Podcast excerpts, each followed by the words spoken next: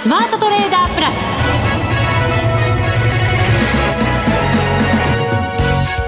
全国のリスナーの皆さんこんにちは。内田まさです。この時間はザ・スマートトレーダープラスをお送りしていきます。この方にご登場いただきましょう。国際テクニカルアナリスト福永博之さんです。こんにちは。よろしくお願いします。よろしくお願いします。はい。先週は出張でお休みと。はいいうことでございます。はい申し訳ございませんでした。いえいえなんか素直に謝りますなんかちょっと気持ちが悪いんですけど。素直じゃないですかいつも。なんかもう僕を悪者にしないでください。そうですよね。そんなことしちゃいけませんよ、ね、いやいやそんなことしてたんですか今。どうしたんだろう今日。口がつるつる滑ってしまいますね。どうしたんでしょうね。怖いですね。怖いですね。い。ない時も何言われてるか分かりませんのでね、はい、お気をつけください。お気をつけます。はい さあ日経平均株価今日は27円38銭安2万2586円87銭で終わりました。まあ小幅反落といった格好ですね。そうですね、はい、まああの日経平均は小幅反落なんですけどトピックスはなんと12ポイントも上がっておりましてですね。そうなんですよね。3日続伸、はい、そうです、うん、であのもうえー、この番組放送をお聞きの方はあのご存知かとは思いますけども、まあ、朝方の、まあ、日経新聞の報道ですかね、まあ、特にあの今週、まあしえー、と週末からですかね。あのいろいろと報道があってこれはまあ日銀の金融政策決定会合に関する話ですけども、はい、えー、それが今朝の、まあ、新聞でえーまあ、6兆円今日銀が買い入れているですね ETF、うん、まあ、こちらの中でですねあの ETF でも日経平均型の配分を減らしてえー、トピックス型を増やすというような、まあ、そういう話が伝わっていてですね、はい、まあ、それもあってちょっと値傘株を売って、えー、あのトピックス型の時価総額の大きなセクターを買うというような、まあ、流れがこう今日は出来上がってですね、えー、こんなにあの大きくあの広がることはなかったんですけれども、まあ、帰りですね、えー、日経平均が小幅安の時にはトピックスがいくらプラスでも小幅プラスっていうのがね、うん、あのこれまでのあの過去の経験則だったんですがしかもあの NT 倍率がね、はい、もう随分歴史的なところまで来ていてっていうその調整も起こるんじゃないかと言われていた。そうですよね、はい、というところで、まあ、あのシステマチックにそれもあの材料をもとにですね、えー、NT 倍率倍率が縮まったというような結果になってますのであの、そういう意味では今までのその修正が、まあ今日で終わるかどうかは別として、えー、少し、えー、心配事は減ったのかなっていうところではないかなと思いますけどね。はい。あの最初は日銀がその緩和姿勢を変えてくるということで、金利が上がってで銀行株なんかが買われ始めてっていうところだったのででもまあどうなんでしょうね。ポジティブに受け止めて安心感が出てきたというか。いやあの報道最初の報道はですよ、ええ、これ確かロイターからだったかと思うんですけど最初の放送報道を聞く限りあ見る限りはですねあのえー、緩和の継続あるいは持続性を高めるためにっていう一言がついていたにもかかわらず なぜか円高に触れるというあるいは債券が売られるという。ねちょっと随分なんかこう違う受け止め方されちゃったなっていうね感じはありましたよね。そうですよね、まあ、そのあたりが、まあ、今日までちょっと続いているという状況でしょうかね、はいこのままこういう形になっていくんですかねさらに。うんあの来週も月火で金融政策決定会合終わりますからね、はい、あのとりあえずは明日まではなんとかまあこういう状況続くのではないかなとは思いますけども。これを材料にと。そうですね、うん、ただまあ海外の状況次第で、まあ、後ほどまたお話ししますけどもあの ECB の理事会だとかあとアメリカでは GDP の発表なんかもね、はい、えー、予定されてますのでまあ、そのあたりを含めてですね、ちょっと、おまあ、変動要因ということになるのではないかなと思いますね。はい。えー、さて、番組の後半のコーナーになりますが、先月番組に来てくれました KT さん。お。名前変えますよってその時おっしゃってましたけど、はい。えー、KT さん改め康介さんになられました。なんか普通の名前 なんでですか？なんてこと言うんですか？なかなかにいいお名前ですよ。もっともっと刺激的な名前にしてほしかった KT さんって言ったらね福永さんがなんか いじり倒しちゃって、はい、結局いろんなことを聞けずに番組終わってるんですよ。それで今日またご出演いただいて。そうですよ。今日心してねお迎えしないといけませんので、はい、はい、私たちが口口をつるつる滑らせてる場合じゃありませんのでね。特に内田さん気をつけてください。戻ってきましたこっちに。はい。それでは番組進めていきましょう。この番組を盛り上げていただくのはリスナーの皆様です。プラスになるトレーダーになるために必要なテクニック心構えなどを今日も身につけましょう。どうぞ最後まで番組にお付き合いください。この番組はマネックス証券の提供でお送りします。スマートトレーダー計画。よーいドンさあ、それではまずは福永さんに足元の為替株式市場について分析していただきます。日経平均は今日は小幅安でしたが、トピックスはしっかりで終わったというのはオープニングにも申し上げました。はい。現在ドル円は110円の68銭、69銭あたりということになっています。そうですね。はい。あのー、まずはこのトピックスからちょっとお話をしたいと思うんですけど、はい。えー、トピックス、実は、これ日経平均とですね、NT 倍率の、あの、まあ、広がりという、まあ、拡大ですかね。まあ、そこに加えて、一つチャート上で、えー、大きな違いがこう出ていたんですね。はい。で、まあ、あの、どういうことかと言いますと、例えばあの、損益状況をですよ、見た場合にですね、えー、移動平均線と株価の位置というのをですね、比較して、例えば移動平均線の上に株価があれば、まあ移動平均線というのは終値の平均価格ですので、終値を現在価格が上回っているとなれば、終値の平均値を現在価格が上回っているとなれば、まあ基本的には、あの、買ってる人は儲かってると。はい。ね、いうふうに考えられると思うんですけども、そうした中で、えー、まあちょうど、もう7月も終わろうかというところに差し掛かってますから、えー、来週からはもうね、8月ということになっちゃうんですけど、まあそうした中で、あの、注目ポイントとして見ていたのが200日移動平均線なんですね。はい。はい。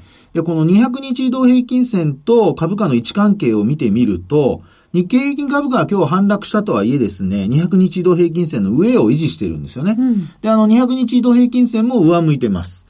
で、一方のトピックスなんですが、こちらはですね、えー、っと、6月の、えっと、終値ベースで見るとですよ、6月の19日、うん、この日にですね、200日移動平均線を割り込んでから、実はずっと下回ったままなんですよ。はい。ええということでですね、やはりあの日経平均型が、まあそれだけ優位で、えー、ネガサ株が頑張ってはいるものの、トピックス型の方に関しては、あの、損益状況は、あ芳しくないと。含み損があるような、うんまあそんな状況っていうことが言えますよね。はい。はい。で、そうした中で、まあ今回の日銀の ETF の話、配分のこう見直し、というのが出てきてですね、えー、ここまで、あの、売られていた、例えば銀行株だとか、まあ、金利の上昇もありましたけれども、まあ、そういったものが買われたり、あるいはここに来て、ちょっと原油価格がまた戻してきたりなんかしてることもあって、うん、まあ、商社株もね、ちょっと戻してきたりだとか、まあ、要は、あの、時価総額が大きなところがですね、少し買われる展開になってきているとか言えますよね。はい。はい。なので、あの、もちろん個別で皆さんお持ちの、あの、銘柄と必ずしも連動しないことは、あの、あるとは思うんですけども、まあ、実際にその東証株価指数トピックスは市場全体、東証一部全体の値動きを表している、えー、指数になりますので、まあ、このトピックスがですね、200日移動平均線上回復してくると。はい。で、なおかつ、あの、200日移動平均線はまだ緩やかに上向きを続けている状態ですから。そうですね。ええー、この状態の中で上回ってくるとなれば、まあ、ちょっとですね、あの、年後半、うん、えー、に対する投資家のその損益状況の改善、それからあとは、まあ、センチメントの回復でしょうかね。まあ、そういったことも重なって、えー、株価の、まあ、上昇期待が少し出てくるのではないかと。それに対、あの、今度加えてですね、えー、これからまあ、業績発表が本格化してくるわけですけど、まあ、大体、あの、第1回目のピークが来週31日ぐらいでしょうかね。えー、まあ、そこでですね、えー、たおあのまあ、大半の企業、決算発表が出てきて、えー、日経平均株価の一株当たり利益や、あるいは、あの、トピックスのですね、一株当たり利益や PR だとか、まあ、そういったことも、あの、ある程度こう見えてくると。で、基本的にまあ、あの、第一四半期で情報修正する企業はないとはいえですね、ここでやっぱり注目されるのは、あの、まあ、進捗率。はい。ね、っていうことになりますよね。うん、で、その進捗率が、あの、季節要因で変動する会社ももちろんあるんですけど、まあ、基本的には、まあ、あの、ドーナツ4つに割った形にしてですね、あの、まあ25%。はい。4分の1ね。えー、3ヶ月ごとに決算出ますので、12ヶ月ですから、まあ4分の1ということで、えー、25%を超えているのか超えていないのかっていうのをですね、通期の見通しと比較していただいて、えー、上回っているようであれば、まあ、ここまでの決算発表を見てもですね、上回ってる企業ってやっぱ結構買われてますからね。そうですよね。はい。個別では、あの、しっかりとしている企業が多いので、まあ、そう考えますと、まあ、そういった企業が少しでも多くなれば、うん、あの、通期の見通し変更してなくても、あの、株価の全体的なかさ上げというのも、あの、期待できるかと思いますので、まあ、ちょっとこの200日線上を上回れるのか、あるいは逆に押し返されるのかね。うん、今日の終値で見るとですよ、あの、今日の200日移動平均線っていうのが、1768.81ポイントなんですよ。はい。今日だから、一回タッチして、押し戻された格好ではあるんですよね。その通り。実態がとってもちっちゃいね。はい。えっ、ー、と、何ですか？今なんか噛みませんでした。な、何を言うんですか？私に対して。いや、方が聞き逃しませんよ。まあ、それ置いといて。はい、ちっちゃいろうそく足。言い直しておきました。はい、実態がちっちゃいね。はい。はい、そうですね。はい。で、えー、まあ、200日線に押し返されて、なおかつこれ陰線なんですよね、本当私も今ちょっと気になって、でも、えー、どうですか？あんまり気にする必要ないですか？どうなんですか？あの、1日だけですとね、気にする必要はないんですけども、やはり、あの、明確に終値で200日移動平均線を上回って維持できないと、まあ、そのあたりは、やはり、えー、まあ、結果的にですよ。今日もあの、一応、商い的にはですね、えー、昨日は2兆円下回ったんですけど、なんとか今日2兆3000億円、3957億円。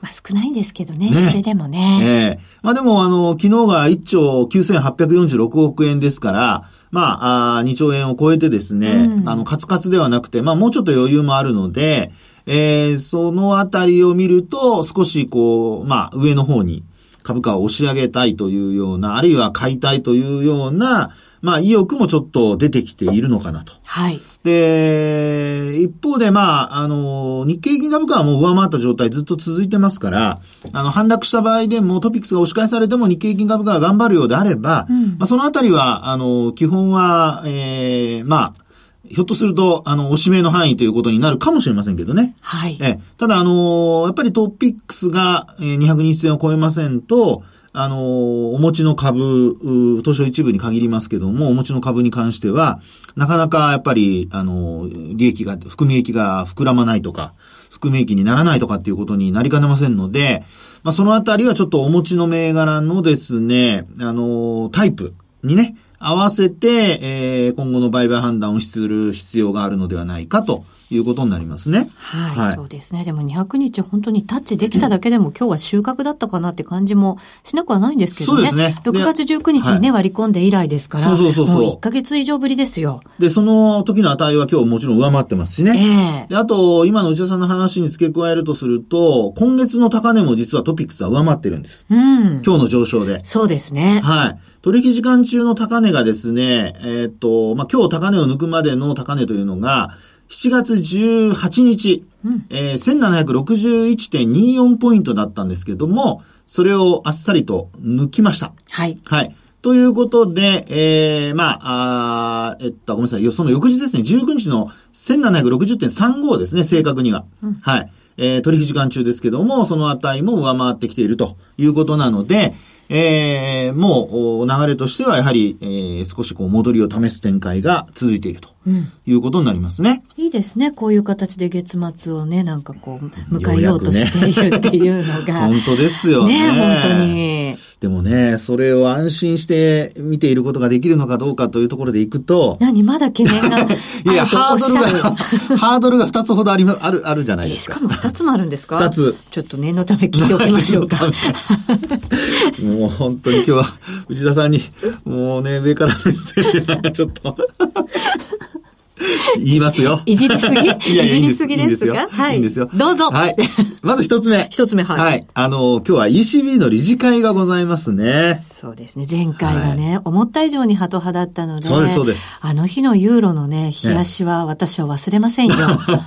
大きかった。ね、本当に。長かった。長かったですね。ねまあ、ショートしている人は、なんか、その、口元に笑みをたたえながらっていう感じかもしれませんけどね。そうでしょうね、きっとね。ね。えー、まあ横にもいるかもしれませんけどね、皆さんの横にもね。キョロキョロ。まあそしてですね、はいあの、まあ流れとして考えられるのは、まあ最近ね、やはりあの、ユーロ圏の経済指標が、あの、あまり良くないと。はいで、昨日も、あの、ドイツのですね、IFO の、えー企業景況感指数というのが出たんですが、ええこれもですね、結果的に、6月の結果は上回ったんですけど、予想、あ、ごめんなさい、あの、6月の結果は下回ったんですね。で、予想は上回ったんですが、6月の結果を下回ったということで、はいやっぱりちょっと悪化傾向が続いているという状況なんですよね。はいで、そうした中でドラギ総裁が、まあ今日の会見でですね、どんな話をするのか。で、まあ前回ハト派的だったということでユーロが売られてはいますので、まあ今日もですね、えーそうしたあのドラギ総裁発言を繰り返すのかどうか。う。で、ここで、ちょっと皆さんに、えーこれまで前回と流れが違うというふうに、あの、ちょっと頭に入れといておき、えーおいてほしいのが、はい。トランプ大統領はですね、ドルの上昇は、あの、アメリカのその輸出企業にとって不利だっていう話をしてますよね。そうですね。ですから、ドラギ総裁があまりにも弱気な発言をしすぎて、うん。で、ユーロドルで、まあ、ユーロが弱くなりすぎるとか、という話になると、またまた、なんかトランプ大統領週末にね、あのー GDP の発表と合わせてこう、何か言ってくるとかですね。ただ、ヨーロッパとは、そはいの関税の問題に関しても、ちょっとこう、歩み寄りを見せて、はい。なんかこう、いい具合に進んでいきそうな雰囲気が出てきてるじゃないですか。あの、関税の問題ではね。ええ でもトランプさんが、あのー機嫌を直しているかどうかはわかりませんけどね。そうですか。いや、わかりませんけどね。これはもうトランプさんしかわからないことなんですけど。ですから、まあ、いずれにしましても、あの、歩み寄りというのは確かにあるものはあるんですが、はいまあ、そうした中で、あの、トランプ大統領がですね、えーまあ、あまりにもこう、ユーロが弱くなりすぎた場合、あるいは発言で弱気の発言を繰り返すようだと、まあ、そういうことも考えられなくはないので、んまあちょっと注意はしておいた方がいいのかなとはい。いうところではあります。ドラギさんもほどほどにしておきたいないっていう感じですかね。そうですね。本当それが一番、で、あの、緩やかなユーロ安。はい。で、えーまあ、円高になると困っちゃいますけど、ただ、それによって、あの、ユーロドルで、ドルが上昇してくれれば、ドル円に対しても少し、えー今までのこのちょっとした、あの、ドル安ですよね。まあ、これの巻き戻しの、あの、きっかけにもなる可能性ありますので、まあ、その辺もですね、取引されている方、為替の取引されている方は、ちょっと、あの、頭に入れておかれるといいのではないかな、というふうには思いますね。はい。で、あと二つ目。二つ目はい。もうあの簡単に言いますけど、まあこちらは今もちらっと言いました GDP ですよね。はいはい。まあこれが、あのーまあ4%前後って言われてますからね、いい数字出るってね、はい期待は高まってますよ。ね、前回は下方修正されて2%台でしたからね。ええそれが、まあ、あの、強くなってきたところで、えー、まあ、ドルがまたね、買い戻される要因になるのかどうか。うん。で、これも、あの、さっきお話したように、あんまり強くなりすぎると、トランプ大統領がまたまた何か言いかねませんので、まあ、そのあたりもですね、ちょっと意識しつつ、えー、まあ、為替、あと株ですね、両方とも、あの、ポイントをですね、えー、まあ、そういったポイントでに、あの、のところでポジションを大きくしすぎないように、はいまあ、そこだけご注意いただきたいなと思います。はい。以上、スマートトレーダー計画、用意ドンでした。ここで、マネックス証券からのお知らせです。IPO なら、マネックス証券。人気が高く、申し込みが集中しやすい IPO は、多くの場合、抽選で購入できる方が決定されます。マネックス証券では、申し込み数や過去の取引実績、お預かり資産の状況などに関係なく、申し込みされたすべてのお客様に平等に当選の可能性があります。また、マネックス証券は、少額投資非課税制度 NISA で IPO の申し込みが可能です。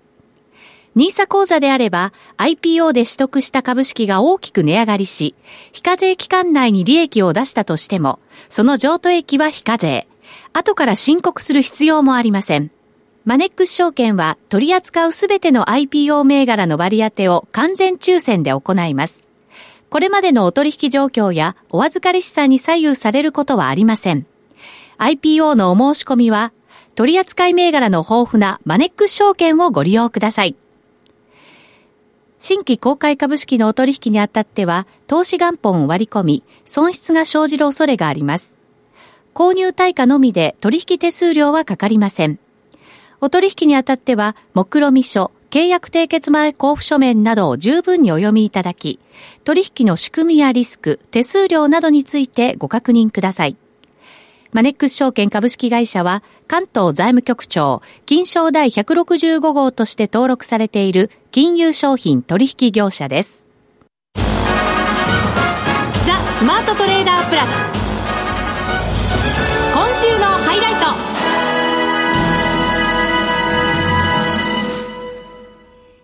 それでは今日のゲストにご登場いただきましょう。コウスケさんです。こんにちは。こんにちは、コウスケです。よろしくお願いします。お願いします。KT さん、改め、はい、コウスケさん。はい。今日は名前のところのトークはね、なしでいきますよ。はい。突っ込みたいんですけどね、今日は相場の話でいきますから。よよろしくお願いします。はい、お願いします。はい。さて、コウスケさん、最近のドル円どんな感じで見てますか、そうですね。まだ自分上目線で見てますね。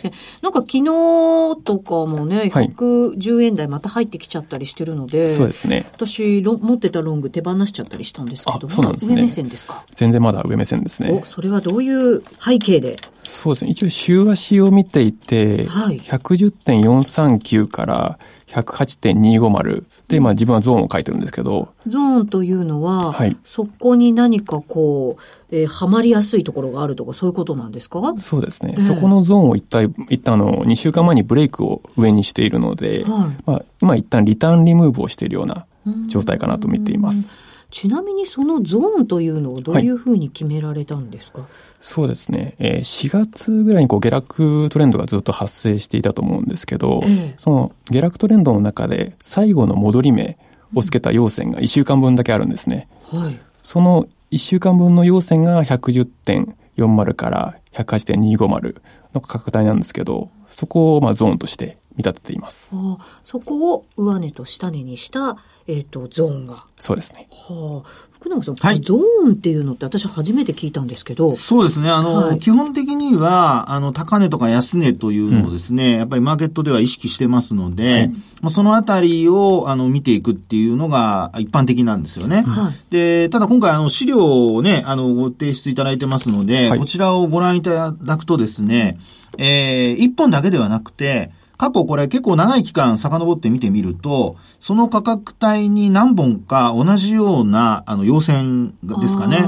戻りの陽線というのは結構あるんですよね。ねやっぱりそこがだから、まあ、上値抵抗だったり、支えてくれるラインだったりっていうふうな、そうですね。やっぱりなんかこう、有効なラインがそこにあるってことですよね。そうでしょうね。えー、ですからその辺がやはり今回もですね、まあ、これまでもおそらく取引をされていて、有効に機能していたっていうことだと思いますので、まあ、今回もですね、そういう意味では、あの、同じ、こう、考え方から、うん、あの、ゾーンというのをですね、作られているっていうことではないかなと思いますね。うんはい、やっぱりこういう高値、安値のラインというのはすごく大事にするんですか、はい、そうですね。あの、価格をですね、まあ、水平線だけではなくて、複合体でこう見るのが、自分は結構好きなので、うん、やっぱ水平線だけだとこう何円っていうこう自分のこう認識というか自分目線でしかないと思うので、複合体である程度のこうレンジ幅を捉えて、そこをこうブレイクラインだったりとか、はい。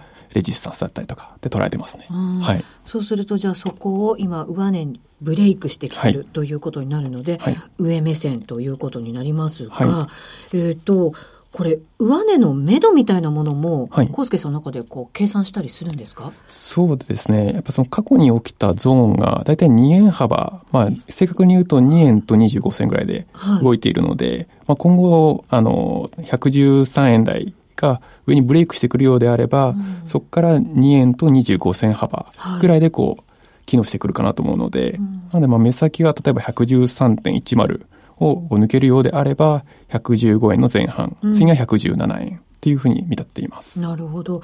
あの、通貨によっては、その値動きの幅の特徴って、はい、なんと限界みたいなものってなんかあったりするような感じが私もするんですけど、うん、そう、ね,、いうことですよね、やっぱりね。ねはい、マーケットでよく言われるのは、例えば、あの、ドル円のね、年間の値動きで、あの、10円前後とかってよく言われますよね。よく言います。はい、うんなので、それぞれの通貨によってですね、やはりあの特徴的な値動きというのがありますから、えー、まあ、それを、あの、まあ、今回もこういうふうに今度は習慣でね、当てはめるっていうのもですね、えー、まあ、タイミングが合えば、あの、そういうのが有効になってくるということかと思いますけどもね。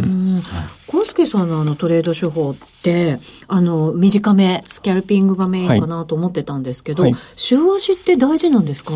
週足はそうですね、あの、セミスイングの講座も持ってるので、そのセミスイングをやる上では、週足はすごく大事ですね。はい、そうなんですね。じゃあしっかり分析されて、そうですね、週足も見てらっしゃるということになるんですね。はい、あの、直近のね、トレードの結果も持ってきてくれたんですよ。そうですね。はい、そうなんですよね。どんなトレードになったんですか？やっぱりドル円は上値目線で、そうですね。トレードしたと。一応日曜日にいつもあの YouTube で、あのチャート分析動画の方を上げさせていただいていて、はい、で、そのまあ動画の認識通りに月曜日の午前中にワンポジションロングで買って、有言実行されたと。はい。素晴らしい。で、その後正午にもうワンポジションロングを入れて、で、結構急反発で戻ってきちゃったんですね。戻ってきちゃったんで、もうすぐにそこで決済をした感じになりますね。はい。ちなみに111円のところと110円台の、えー、74銭ぐらいですかね。はい、で、ロングしてますね。ロングしたということですね。はい、で、翌日にはもう出口。そうですね。自分のイメージではもう少しこう安値圏で揉み合ってくれて上に抜けていくようなイメージだったんですけど、こういう、あの、まあ、一気に下落をしてきて、うん、こう、バウンドするように、こう、あの、まあ、転換というか、してきてしまうと、はい、すぐにそこが戻り目と意識されてしまいがちなので、はい、そこではもう、イグジットしちゃうっていう感じですね。戻り目っていうと、戻る時のそこが上値の抵抗線になっちゃうっていうことですね。はい。ですか。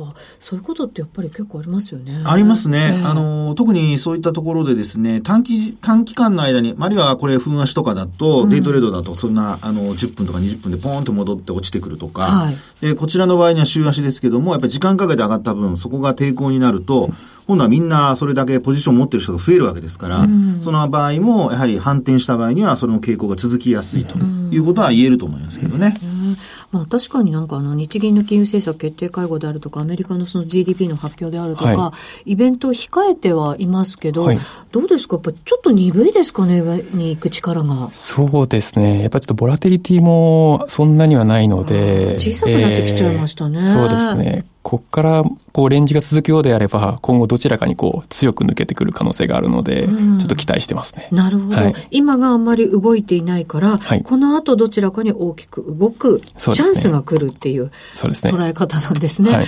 他の通貨行きませんって言っちゃおうかなと思ったんですけど、ね、えー、ドル円結構中心に見てるんですか？そうですね。あとまあユーロドルも結構見てますけど、はい、流動性のね、高い中心通貨ということになりますけど、ど、ユーロドルもなかなか動きづらくなってきて、ECB のそうですよね。があったりするので。なかなかイベント待ちっていう感じですね。そうですね。ただそれが終わった時にもしかしたら大きく動く可能性が出てきてると。そうですね。はい。ね、あの、為替でもやっぱりエネルギーを貯めてね、あの、動き出すっていうこともよくあるので、うんまあ、そのあたりは、あの、見切り発車でポジション持たない方がいいのではないかなとは思いますけどね。そうですね。はい、そうですね。今のお話聞く限りだと、あの、スキャルピング短めの、まあ、トレードしてらっしゃるけれども、週足でしっかりトレンドを見極めながらチャンスを測ってやるっていうことですから、こういうなんかこう、より、なんていうの、確率の高いところでエントリーして、確実に利益を得るっていうのはとても大切かもしれないですね。いや、本当その通りだと思いますね。はい、で、あの、テクニカルって基本的にはやっぱり長め、長い方の、期間の長いチャートを見て短いものので売買判断をするっていうのが、あの、セオリーなんですよ。なので、長いものを見てトレンドを見つつってやれば、あの、意外と成功する確率は上がりますね。はいそうですね。さすが先輩ですね、本当に。ね、ビジュアル系バルだったね、すみません、ビジュアル系じゃなくてそうなんですよね。コウスケさんというトレーダーになられて、はい、これからの活躍も期待したいところです。ね、また来てください。お待ちしてます。ぜひお願いします。ありがとうございます。さて、そろそろお別れのお時間が近づいてきました。ここまでのお相手は、福永博之と内田まさでお送りしました。それでは皆さん、また来週ま、この番組はマネックス証券の提供でお送りしました。